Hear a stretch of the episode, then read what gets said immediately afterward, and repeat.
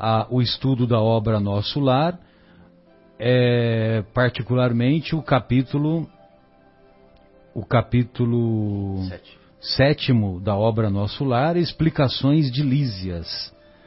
Só que antes, podemos fazer um resuminho? Você se lembra, Fábio, daquele resuminho até aqui?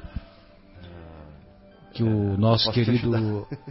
É, o nosso querido André Luiz ficou mais de oito anos após a desencarnação lá nas regiões conhecidas como umbral, nas regiões inferiores, e após muito sofrimento íntimo, sendo acusado de suicida pelos seres imateriais que faziam parte do mesmo círculo de convivência dele, ele, esse, num determinado momento, após, após muito sofrimento, e agora eu me lembro de um detalhe, né, que a, a nossa querida Anete Guimarães, ela diz assim, por que mudamos?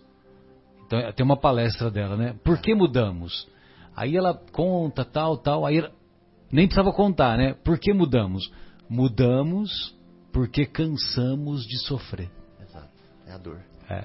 Cansamos de sofrer, aí a gente toma, toma a iniciativa de mudar. E o, o nosso querido André Luiz, cansado de sofrer lá nas regiões umbralinas, ele se lembra do autor da criação, do autor do universo, e pede com sinceridade ajuda de Deus. E imediatamente essa ajuda se materializa se materializa com uma matéria em outra essência, né?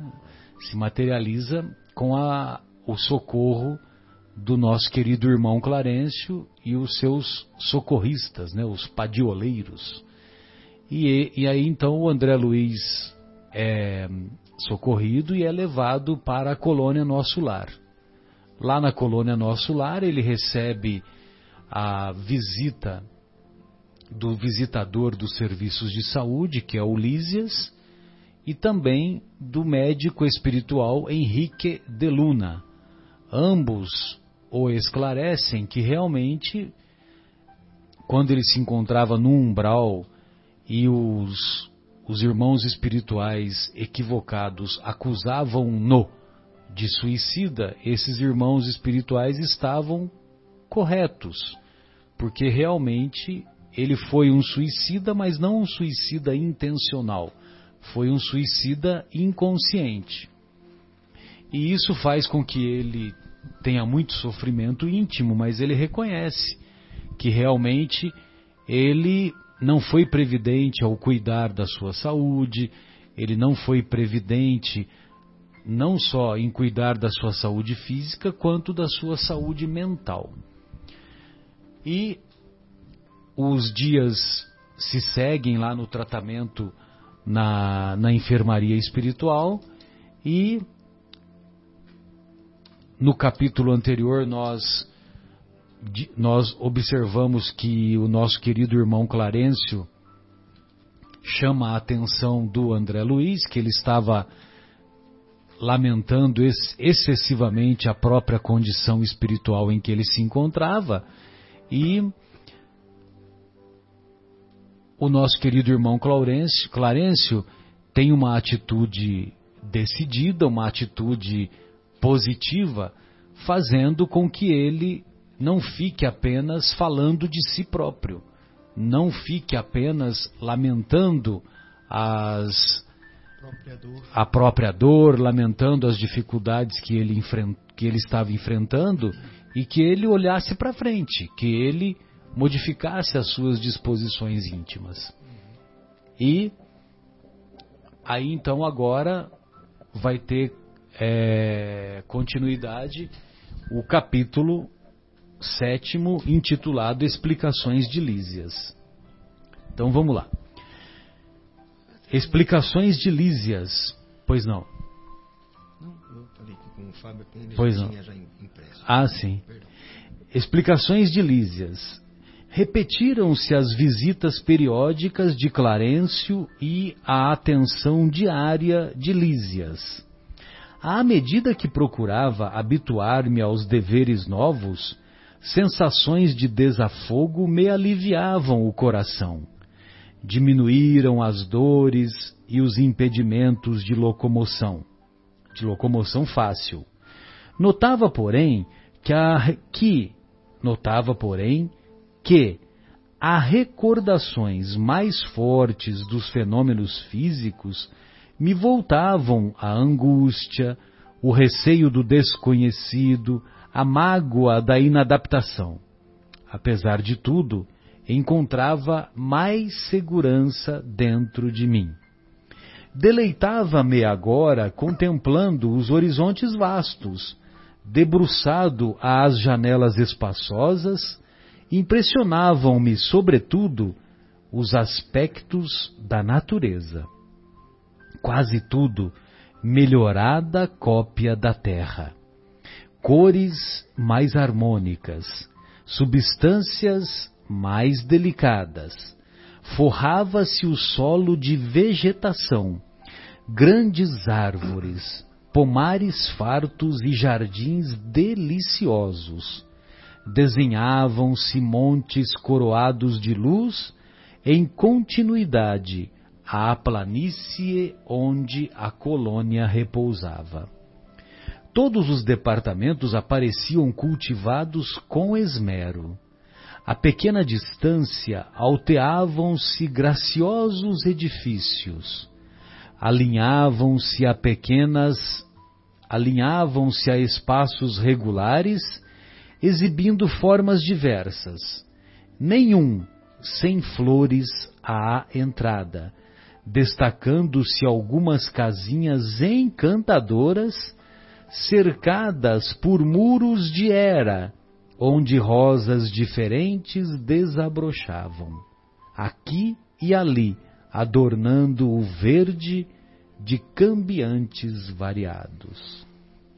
Aves de plumagens policromas cruzavam os ares e de quando em quando pousavam agrupadas nas torres muito alvas, a se erguerem retilíneas, lembrando lírios gigantescos rumo ao céu. Das janelas largas observava curioso o movimento do parque. Extremamente surpreendido, identificava animais domésticos entre as árvores frondosas enfileiradas ao fundo. Nas minhas lutas introspectivas, perdia-me em indagações de toda sorte. Não conseguia atinar com a multiplicidade de formas análogas às formas do planeta, considerando a circunstância de me encontrar numa esfera propriamente espiritual. Lísias, o companheiro amável de todos os dias, não regateava explicações.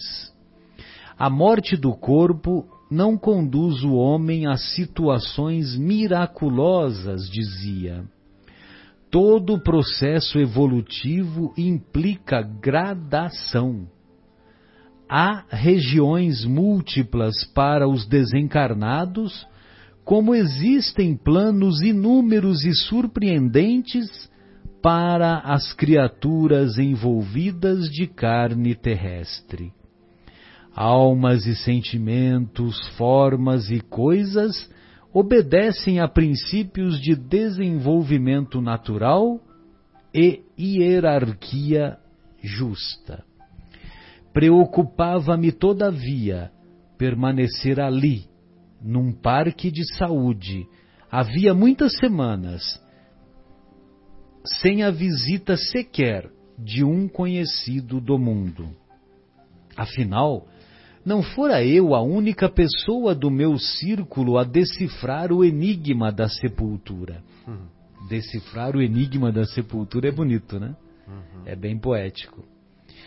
Meus pais me haviam antecipado na na grande jornada. Amigos vários, noutro tempo, me haviam precedido. Por que então não apareciam naquele quarto de enfermidade espiritual para conforto do meu coração dolorido? bastariam alguns momentos de consolação. Um dia não pude conter-me e perguntei ao solícito visitador: Meu caro Lísias, acha possível aqui o encontro com aqueles que nos antecederam na morte do corpo físico? Como não? Pensa que está esquecido? Sim, por que não me visitam? Na terra, sempre contei com a abnegação maternal. Minha mãe, entretanto, até agora não deu sinal de vida. Meu pai, igualmente, fez a grande viagem três anos antes do meu trespasse. Pois note, esclareceu Lísias, sua mãe o tem ajudado dia e noite desde a crise que antecipou sua vinda. Quando se acamou para abandonar o casulo terrestre, duplicou-se o interesse maternal a seu respeito talvez não saiba ainda que sua permanência nas esferas inferiores durou mais de oito anos consecutivos. Ela jamais desanimou, intercedeu muitas vezes em nosso lar a seu favor, rogou os bons ofícios de Clarencio, que começou a visitá-lo frequentemente até que o médico da terra vaidoso se afastasse um tanto a fim de surgir o Filho dos céus. Compreendeu? Eu tinha os olhos úmidos ignorava o número de anos que me distanciavam da gleba terrestre. Desejei conhecer os processos de proteção imperceptível, mas não consegui.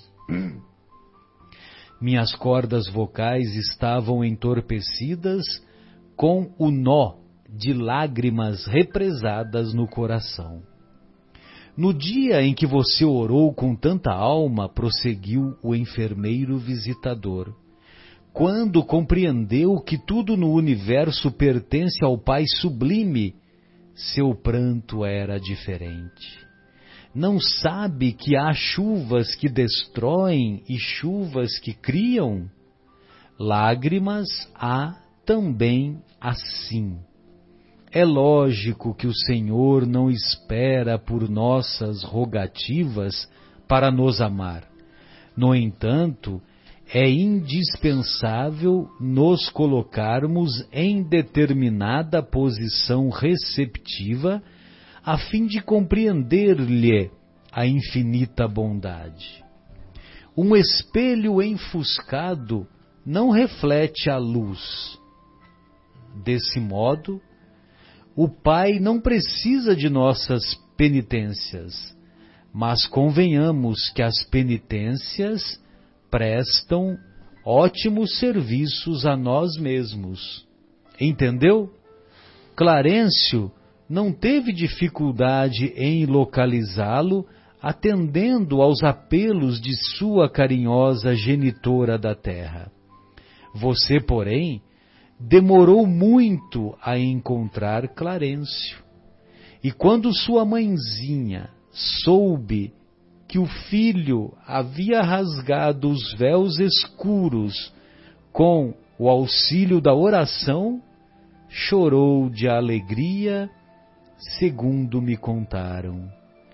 E onde está minha mãe? exclamei por fim. Se me é permitido, quero vê-la, abraçá-la, ajoelhar-me a seus pés. Não vive em nosso lar, esclareceu Lísias. Habita esferas mais altas, onde trabalha não somente por você. Observando meu desapontamento, acrescentou fraterno.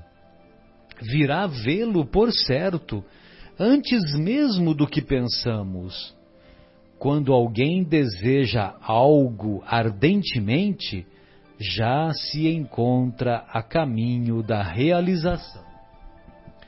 Tem você, nesse particular, a lição do próprio caso. Anos a fio rolou como pluma albergando o medo, as tristezas e desilusões. Mas, quando mentalizou firmemente a necessidade de receber o auxílio divino, dilatou o padrão vibratório da mente e alcançou visão e socorro. Olhos brilhantes, encorajado pelo esclarecimento recebido, exclamei resoluto: Desejarei então com todas as minhas forças. Ela virá, ela virá. Lísia sorriu com inteligência e, como quem previne, generoso, afirmou ao despedir-se. Convém não esquecer, contudo, que a realização nobre exige três requisitos fundamentais, a saber, primeiro, desejar, segundo, saber desejar, e, ter, e terceiro, merecer, ou, por outros termos, vontade ativa, trabalho persistente e merecimento justo. O visitador ganhou a porta de saída sorridente, enquanto eu me detinha silencioso a meditar no extenso programa formulado em tão poucas palavras. Nossa. Uma visita é... gerou um capítulo Uma do livro. Uma visita gerou um capítulo do livro. E, e olha só essa, esse roteiro, né? Primeiro, desejar. Segundo, saber desejar. E terceiro, merecer. Sensacional, né? Engraçado que ele, quando eu li só a primeira parte, né, que fala saber desejar, eu fiquei pensando, como será que pode ser isso, né, o jeito certo de desejar? Aí ele fala, saber desejar é ter trabalho persistente. Trabalho persistente. Isso é o saber desejar. É, legal, né? É. Porque ele, ele refaz aquelas, essas três palavras, né? Uhum. Do, do saber desejar que por outros termos é, é vontade de, ativa. Vontade ativa é. é desejar. É o desejar. Saber desejar, trabalho persistente e por fim o merecimento é merecimento justo. Exato. Justo. É o que você pensa que você merece. É, é, é o justo. Realmente. É. E você vê que ele ele, ele já não é mais umbral, ele já é o nosso lar. Então ele, os olhos espirituais já enxerga outra outro cenário totalmente diferente, bonito, a terra melhorada, os pássaros coloridos. Pegou exatamente o que eu queria comentar Perdão. também. exatamente. Porque olha só que interessante, Marcos. Começa assim, né? Ele fala assim, ó. Forrava-se o solo de vegetação, grandes árvores, pomares fartos, jardins deliciosos. Desenhavam-se montes coroados de luz em continuidade à planície onde a colônia repousava. Todos os departamentos pareciam cultivados com esmero. Aí você falou assim, ele não era mais umbral por dentro, ele é. era nosso lar. Ou seja, as pessoas que estão aí agora vêm assim, né? Cultivação é. com esmero, beleza, Sim. tal. E você faz a sua morada exterior igual a morada interior. Igual a morada interior. E aí volta naquele capítulo. É, há muitas moradas na casa de meu pai. Sim. Que são exatamente. o exterior das pessoas, o exterior refletindo o interior das pessoas que estão ali, né? Sem dúvida. Muito bonito. A forma como você vê o mundo, né? Uhum. Aquele meio copo com água, né? que ele pode estar meio vazio, meio cheio, depende de como você está enxergando isso, né? E olha só o que ele fala aqui, ele fala assim, ó, as recordações mais fortes dos fenômenos físicos me voltavam à angústia o receio do desconhecido, a mágoa da inadaptação. Ou seja, esse estado de sofrimento interior voltava quando ele recordava. É gerado por ele mesmo. A simples lembrança. Simples lembrança, simples voltava tudo. Uhum, uhum. Já dava aquela coisa dentro de si próprio. É, ou seja, aquela sensação ruim, né? Aquela, aquele azedume. Ele revivia é. né? com a memória dele. Tem uma música que fala recordar é viver. Eu ontem sonhei com você. Ou seja, Como é que é? Não entendi. O Flamengo. Recordar é viver. O Flamengo acabou com você. Assim que vocês cantavam lá no Maracanã?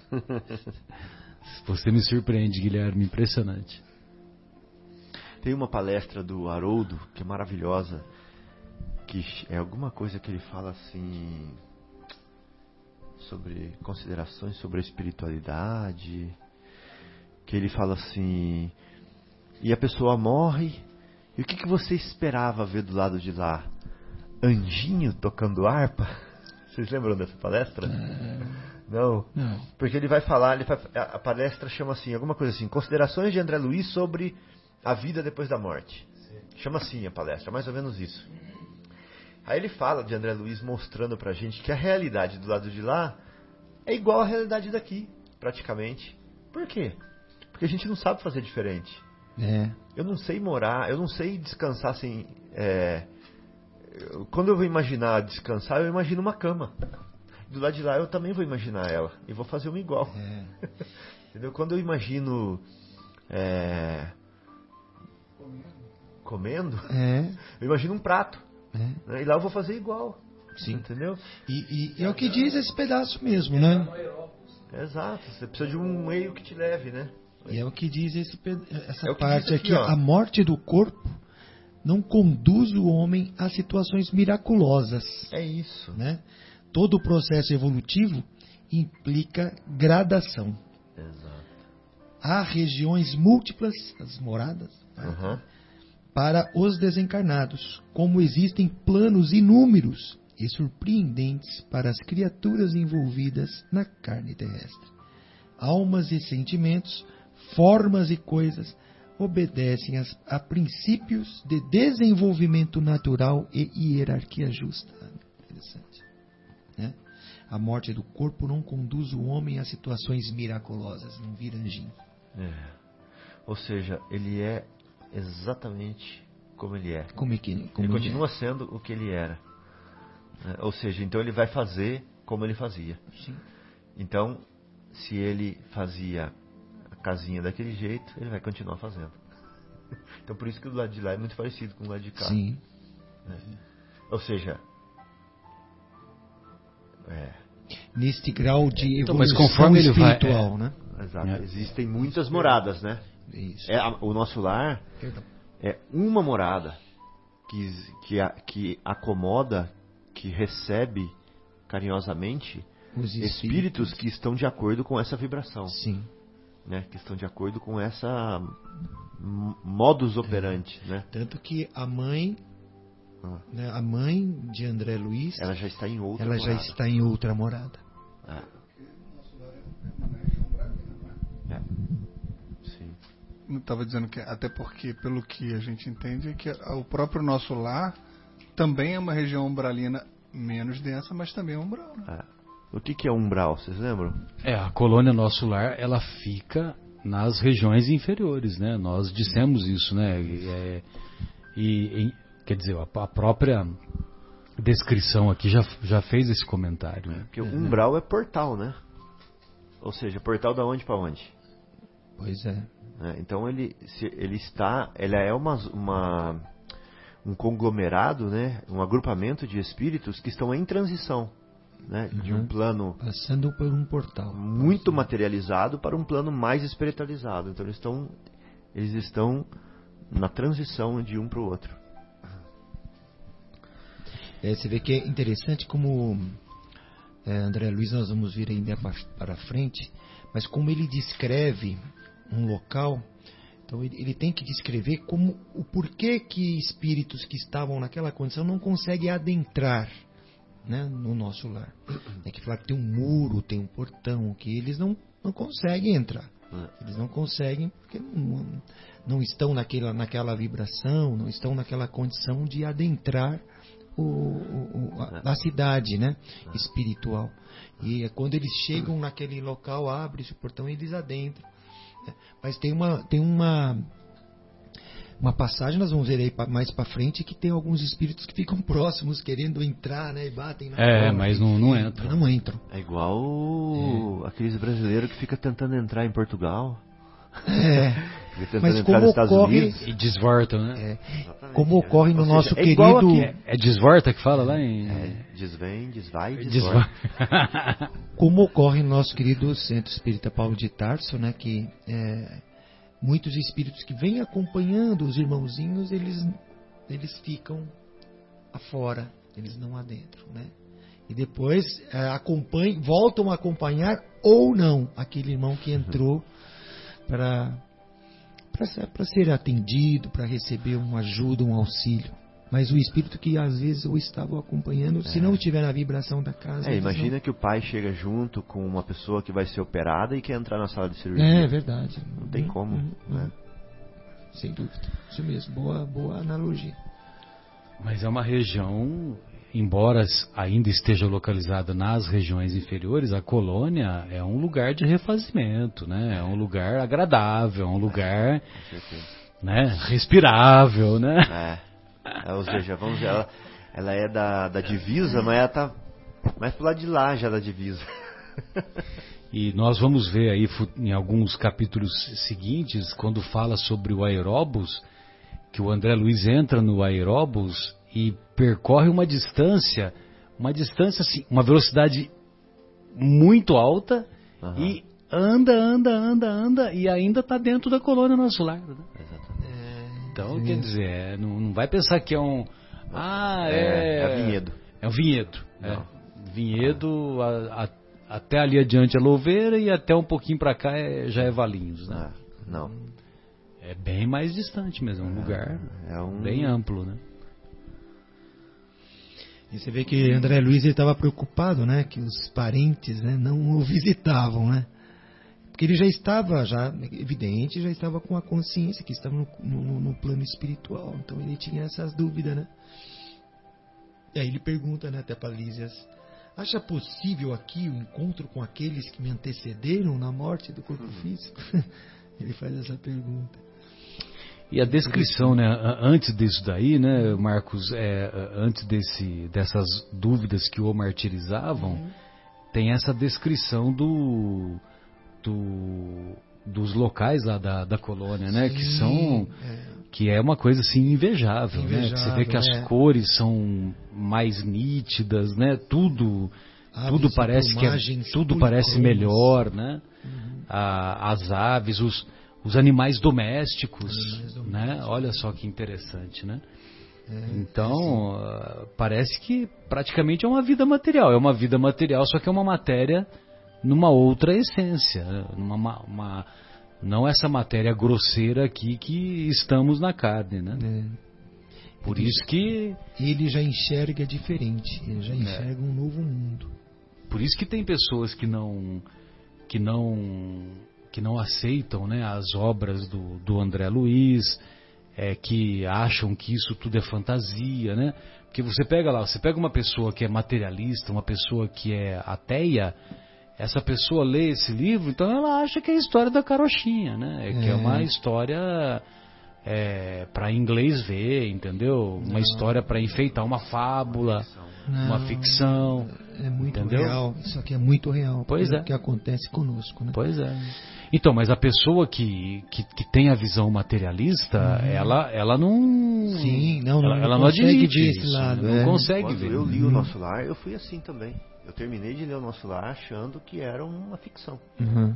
Uma ficção com, com conteúdo muito bonito, né? Muito Cheio de lições. exato, né? cheio de- mas era uma ficção. mim.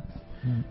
Então eu precisei amadurecer bastante, precisei polir bastante para depois e de muita humildade, né, para depois perceber Sim. que era realmente que a natureza não dá saltos mesmo. Não, não Ah. dá saltos. É. Exatamente. É assim, eu me lembro, então, bom, tem um pouco a ver com o tema de- desse capítulo, mas eu não me lembro os nomes, mas acho que foi, não sei se foi Manuel Bandeira, alguém que pediu para que ele, ó, você que redige muito bem, é, eu estou para anunciar um Olavo Bilac. Olavo Bilac, ó, por favor, Marcelo, se puder contar essa história aqui, ele queria anunciar o sítio, não é isso não?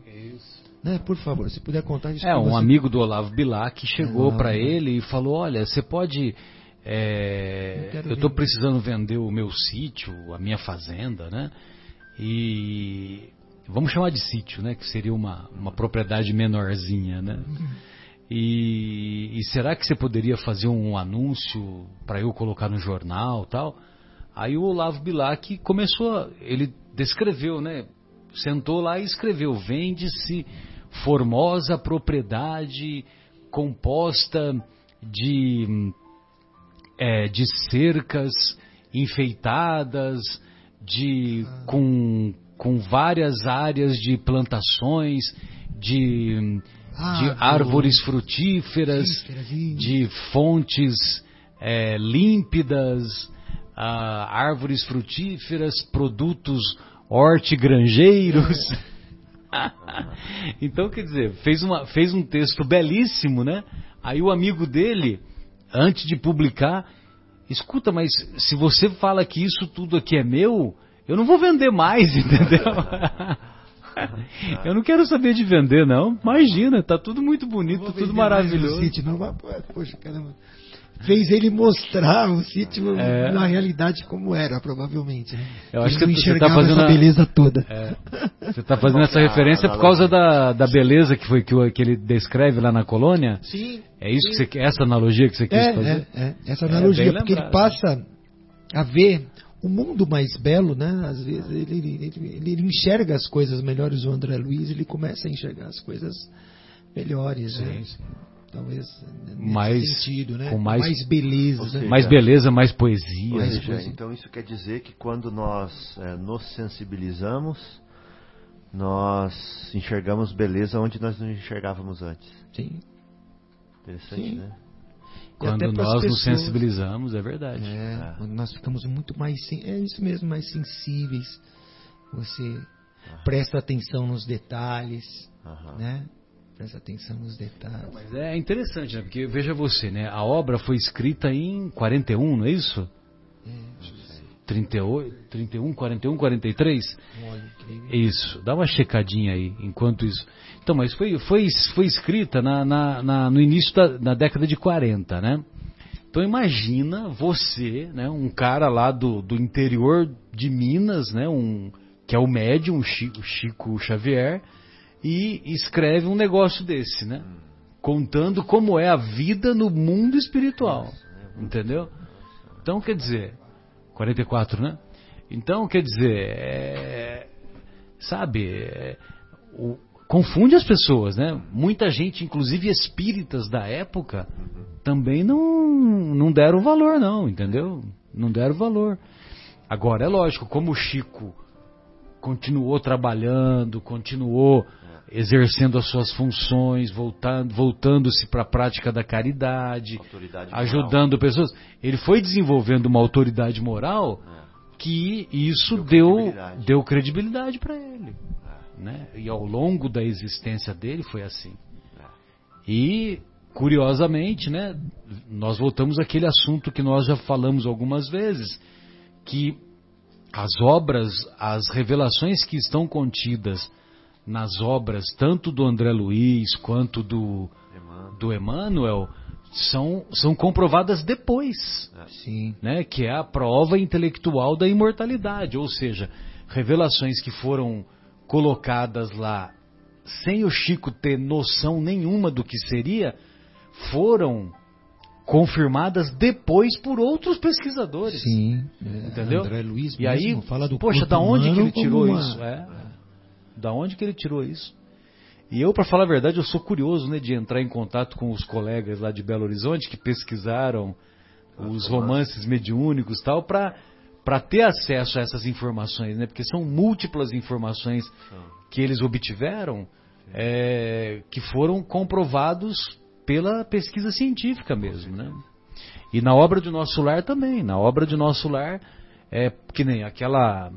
A- aquilo que você disse lá no, no início, né? Lembra do- dos primeiros capítulos, quando ele revela que o câncer foi originado do, da sífilis, né? Exato, exato. Então, é, por exemplo, na época, a sífilis era muito frequente ainda. Sim. Hoje não, hoje não. Hoje está quase isso. Então hoje é bem diferente.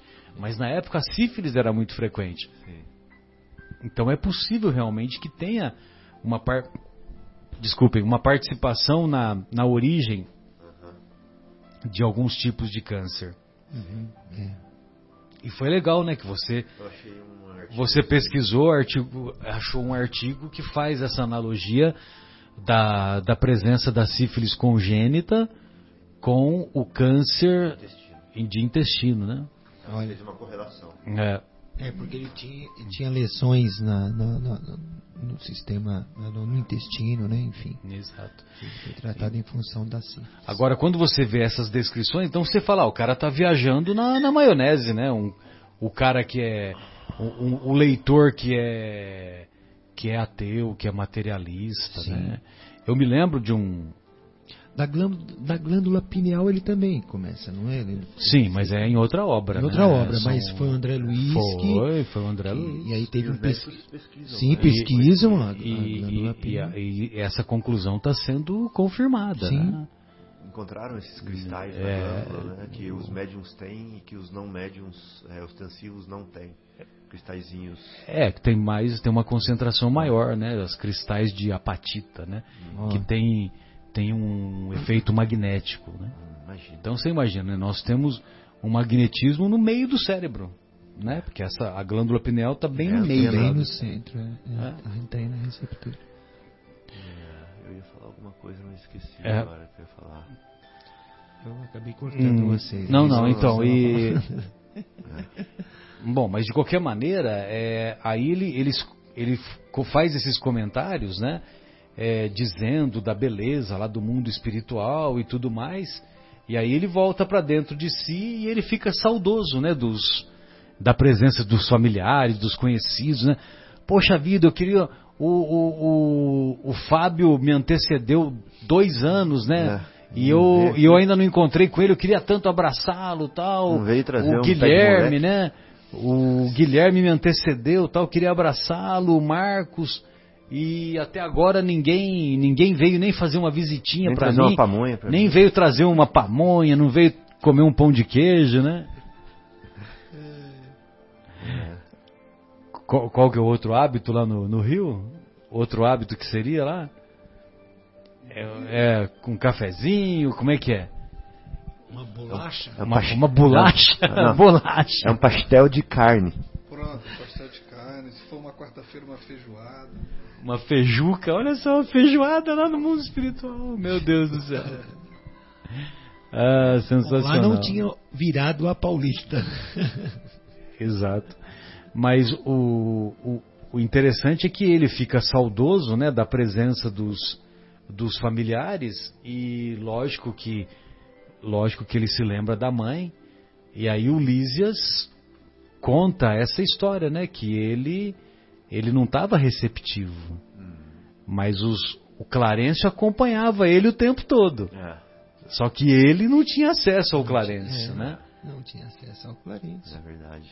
Então é a mesma coisa, né? Por exemplo, você vai assistir uma, uma palestra, ah, o palestrante está lá na frente. O palestrante é um cara envolvente, é um cara que faz é, que faz uma exposição legal, independente se é do, o tema da doutrina espírita ou uma exposição qualquer. Se você vai lá assistir, se você não sintoniza com o cara, se você não está receptivo a receber as informações, do jeito que você entrou, você sai, né? Entendeu? Então, quer dizer, não vai, não vai contribuir nem para iluminar as consciências e muito menos para tocar o coração. É, com certeza. Né? É, e aqui diz assim, né? O, Flaren, o Clarencio visitava-o frequentemente. Só que ele não percebia, É, né? Ele não até sabia. que o médico da terra, vaidoso, se afastasse um tanto a fim de surgir o filho dos céus. O filho dos céus. Bonito, né? Nossa, Poético. Poético demais. Ô Guilherme, e olha que interessante isso daqui. Você lembra que você fala assim, Fábio? Fala brincando, né? Explica aí por que, que tem que fazer prece se Deus sabe tudo. Você lembra que você faz essa pergunta? Uhum. Aí eu uso sempre o exemplo da Nete Guimarães para responder essa pergunta, que eu falo assim, Meu filho, quando vai na escola, eu não pergunto para ele assim, o que você aprendeu hoje? Eu pergunto, é, o que você perguntou para a professora hoje? Você lembra desse exemplo que eu dou? Uhum. Porque a ideia é que a gente saiba o que a gente quer. Olha o que está escrito aqui agora, ó. É lógico que o Senhor não espera por nossas rogativas para nos amar. Uhum. No entanto, é indispensável nos colocarmos em determinada posição receptiva, a fim de compreender-lhe a infinita bondade. Então, quando a gente pede, a gente se coloca em posição receptiva. Olha que interessante. Aqui está a resposta, assim, bem clara, né? Eu não sabia explicar agora. E, e me veio na cabeça uma pergunta também, né? Que assim, é, salvo engano, me ajuda a lembrar. é, o livro começa com ele meio que acordando, né? com- a- a- tendo a consciência que estava ali no umbral, né? né? Pelo menos o que eu lembro do É, filme. ele né? acorda descrevendo, né? O- É. é, Começa com ele descrevendo. né? E a gente vê é, essas pessoas que têm aquelas experiências de quase morte que relatam um túnel e entes queridos já naquela experiência nos recebendo, né? Por que, que será que ele não passou por isso? Ou será que ele passou e não lembra, né? É, bom, eu acho que cada caso é um caso, né, Guilherme? Ele não estava em condições, né? Provavelmente. Ah, de- ele foi. cada ca- A consciência dele levou ele para. Ah, É, sim. É, na experiência de quase morte, a- o, o que é mais frequente é essa descrição da, do túnel, Luz. da luz, do túnel e de, de você se sentir num ambiente muito agradável. Muito agradável. Então, e, e eu acho que vale a pena a gente lembrar também, Guilherme, que é, é uma experiência de quase morte. Né? Então, quer dizer, o cara, o, o- o- a pessoa que tem essa experiência, ela não desencarnou ainda. Então, Acho muitas que é quase vezes. beirando um desejo. É, muitas vezes esses seres que se apresentam, ge- geralmente são familiares ou conhecidos, esses seres, eles, eles dão essa sensação agradável. Agora, lógico, né, que tudo, tudo depende da gradação de cada um, né, a gradação evolutiva que eles, que eles fazem em referência, né, inclusive nesse capítulo aqui, né. Então, é, pode até vir para falar, ó, ainda não chegou a hora, aguenta firme, né? É. Como foi o caso da nossa querida. a- me esqueci o nome daquela nossa querida companheira que faz o segundo mediúnico com você e que veio no programa conosco, aquela loira, que ela teve uma experiência. Ah, não, não, não é a Cris. Ah, sim, é isso mesmo. Acho que é, acho que é a Gabriela mesmo, é isso mesmo. Aquela loira, né, que é mãe e tal. Inclusive eu até comentei com ela de falei pra ela, olha, quando você puder vir, comenta com o Guilherme, que aí você já combina e já vem. Aí ela falou, beleza, beleza. Entendeu? Então dá uma dá uma cobradinha lá dela.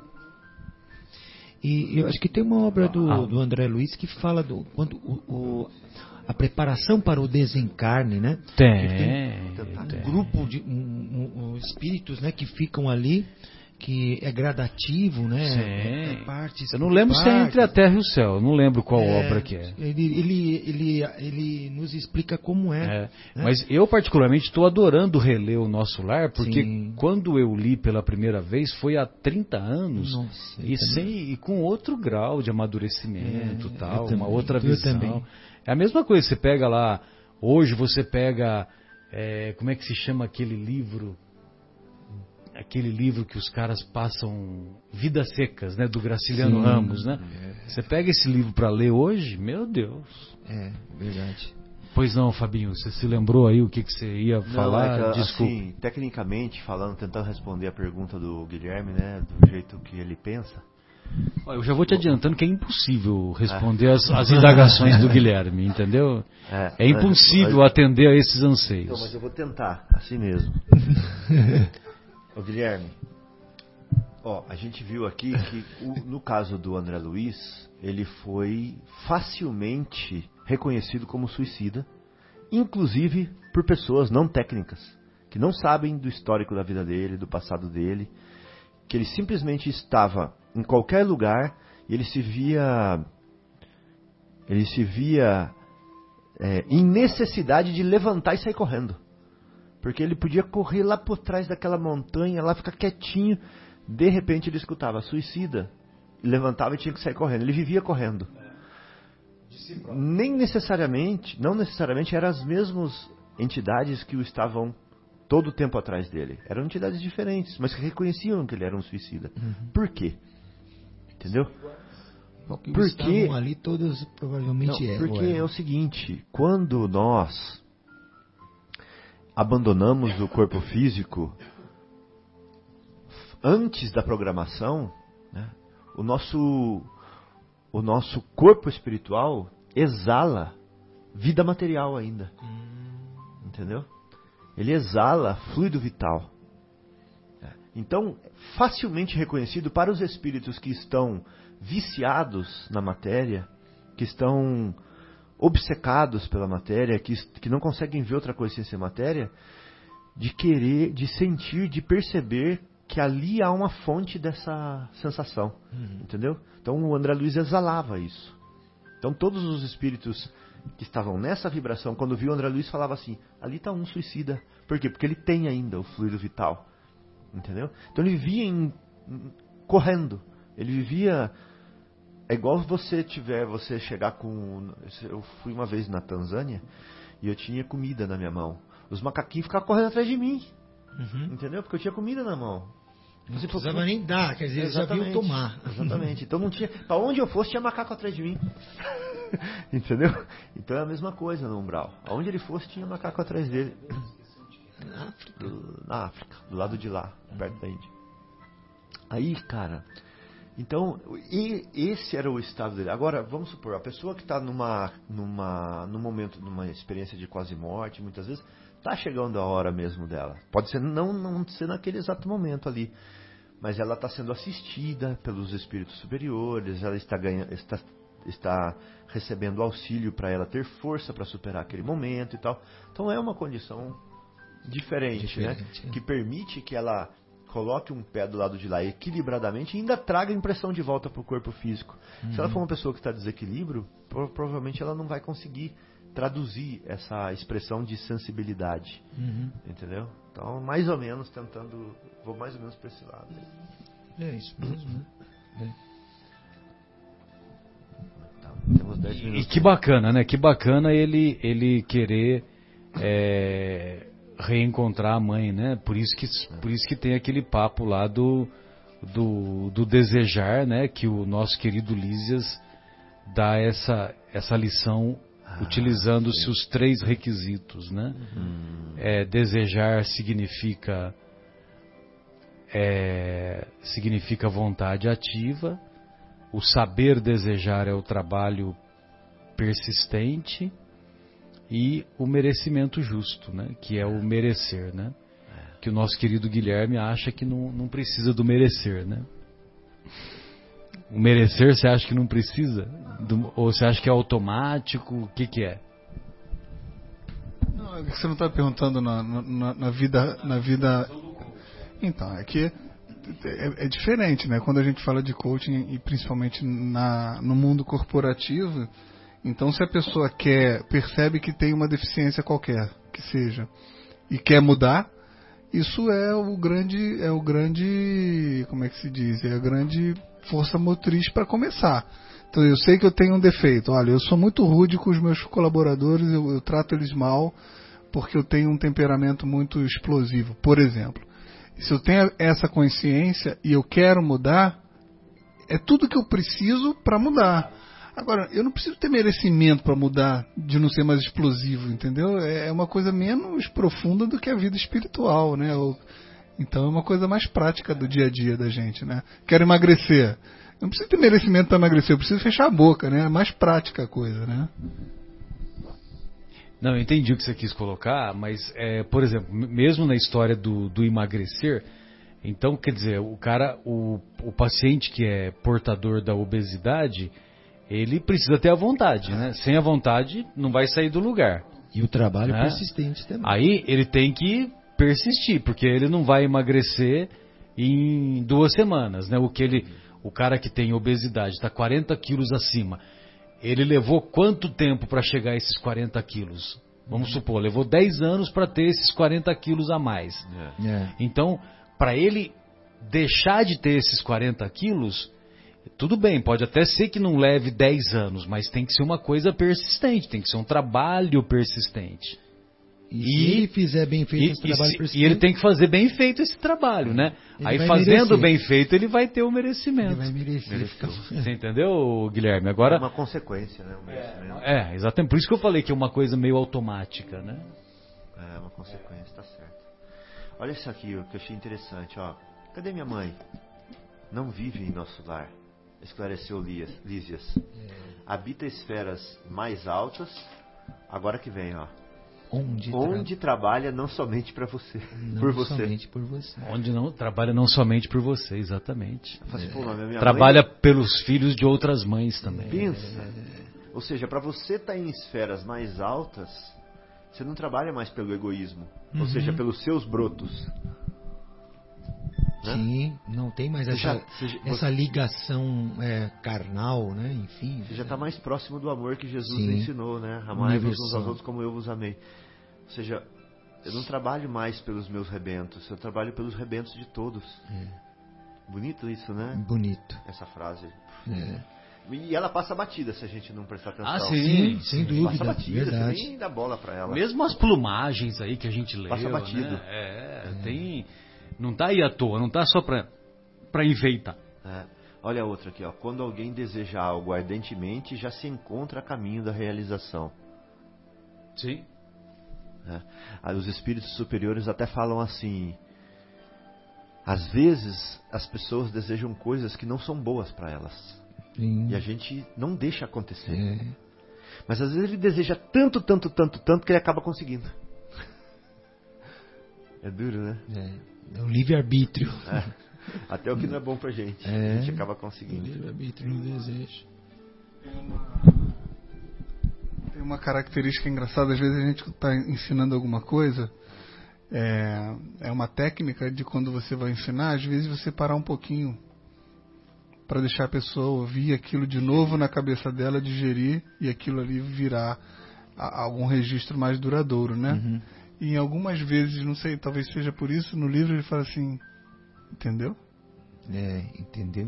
Para, E faz aquele silêncio. né?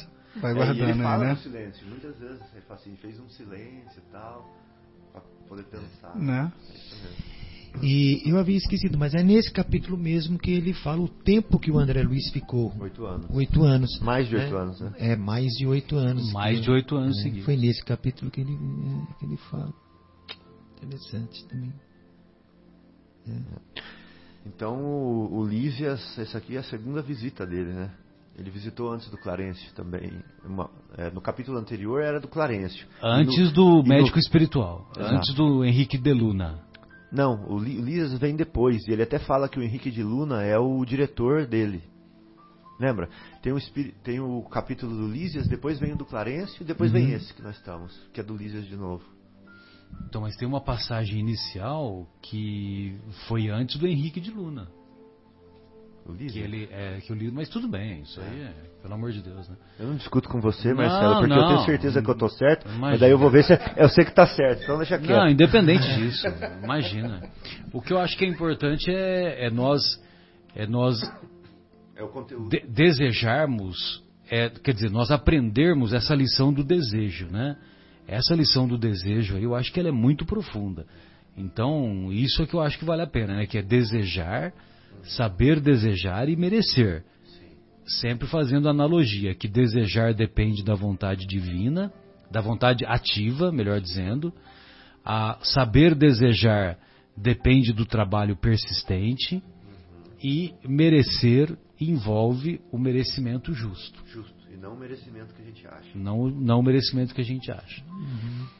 Bem, amigos, então eu acho que essas eram as reflexões que nós gostaríamos de fazer hoje e gostaria de mandar um abraço carinhoso para o nosso querido Bruno Eustáquio, para o nosso querido Fauzi, para minha irmã Luciana, para Maria Fernanda, para Dona Sônia que está em casa e Um abraço carinhoso a todos os estimados ouvintes. Suas considerações, Marcos, fica à vontade. Uma boa noite a todos. Também um abraço carinhoso a todos os, os ouvintes, amigos, eh, nossos queridos familiares que também nos acompanham. É, que fiquem com Deus, uma, que tenham uma excelente semana e estaremos de volta aqui na próxima sexta. Um grande abraço, fiquem com Deus, boa semana. Boa semana para todos e até sexta-feira que vem. Né, Guilherme? É, hoje eu estava até com a ideia de fazer um negócio diferente. Tem aqui na mesa de som um papelzinho falando que a Belenos, aquela empresa de, que fabrica parafusos, porcas, eu acho, né, aqui que fica em Vinhedo, está contratando auxiliares de RH e vendedores. Então fica o recado aí para quem estiver ouvindo. É, comparecer na Belenos com currículo de segunda a sexta-feira no horário comercial. A gente está enfrentando uma situação de tanto desemprego, né? Olha aí. Está aqui uma oportunidade. Quem tiver ouvido tiver interesse, apareça lá. Até sexta-feira que vem, se Deus quiser. Tchau, tchau. Você está na ZYU